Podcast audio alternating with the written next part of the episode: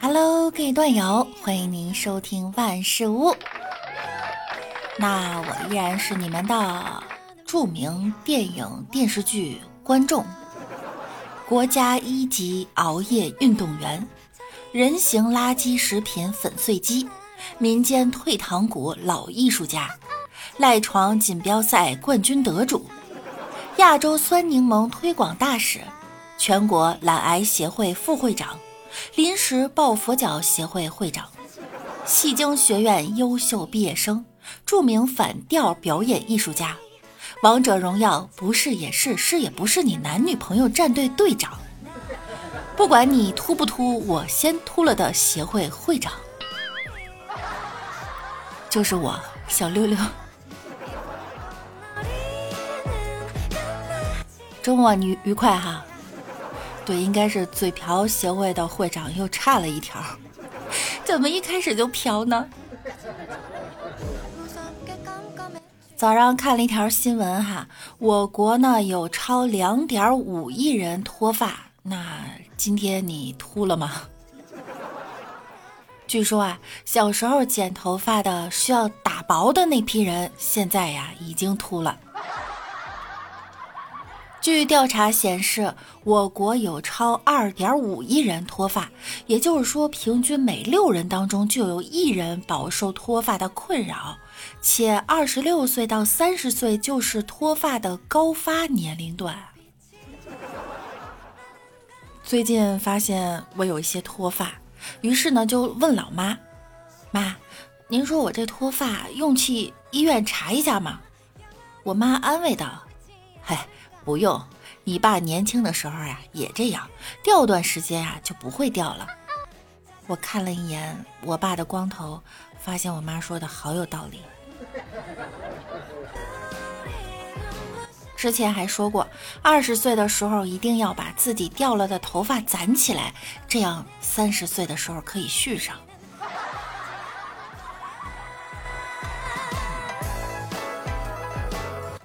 脱发是因为烦恼，烦恼是因为贫穷，贫穷是因为懒惰，懒惰是因为肥胖，肥胖是因为贪吃，贪吃是因为空虚，空虚是因为自卑，自卑是因为丑陋，丑陋是因为脱发。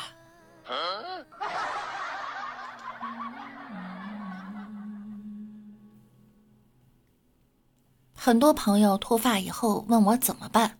我给大家一个建议哈，脱发以后呢，不要慌张，一定要坚持健康的生活状况，早睡早起，千万不要熬夜，饮食呢也要清淡一些，不抽烟不喝酒，更重要的呢是要有一个好的心态，这样啊就比较容易接受脱发这个事实了。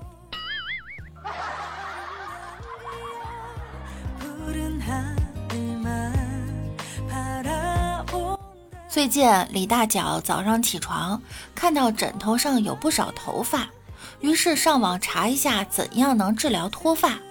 老婆看到了说：“你应该先查一下怎样治疗打呼噜。”李大脚说：“打呼噜和脱发有关系吗？你不打呼噜吵着我，我揪你头发干嘛？”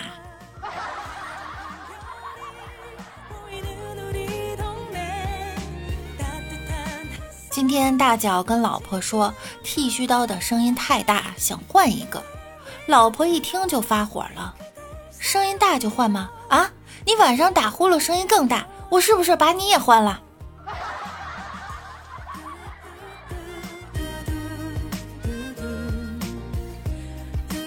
某日参加朋友婚宴，浪漫的婚礼音乐之后呢，主持人开始煽情了。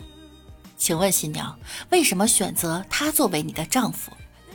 新娘平静了一下激动的心情，面带羞涩地说：“就他睡觉不打呼噜。”全场一片寂静啊！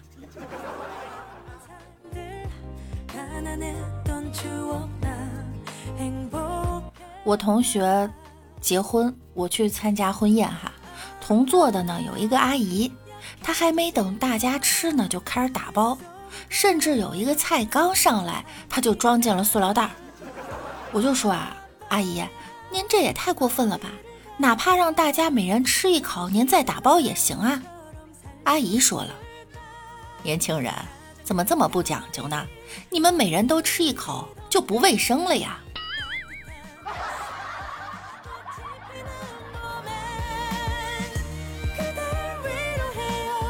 以前上学的时候啊，经常吃饭呢打包回宿舍吃。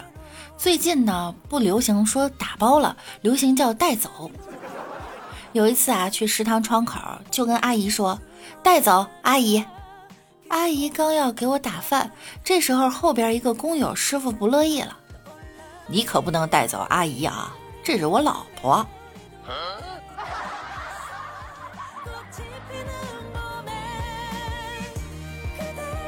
给同事介绍了一个对象，第二天他一来公司，愤怒的就对我大吼：“什么朋友？你给我介绍的是什么玩意儿啊？”我一脸无辜的问：“咋了？不合心意吗？”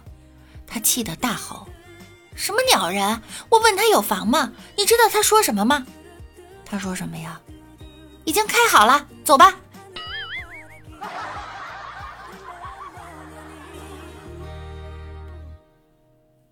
昨天同学的老爸老妈来学校看他，同学带他们玩了一天。晚上，同学呀带他们去七天酒店开房。同学正要付钱时呢，前台的妹子对同学说了一声：“先生，你的会员卡积分已经到了五千分，是否要用积分开房？”这时，同学老爸老妈一脸黑线的看着他呀。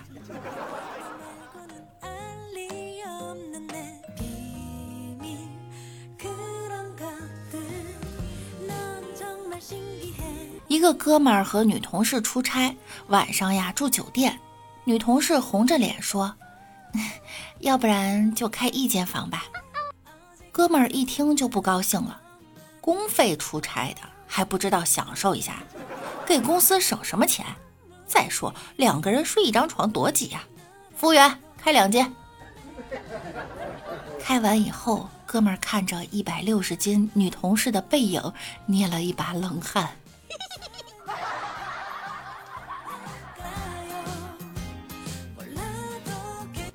好啦，本期的节目呢到这儿又要跟大家说再见啦。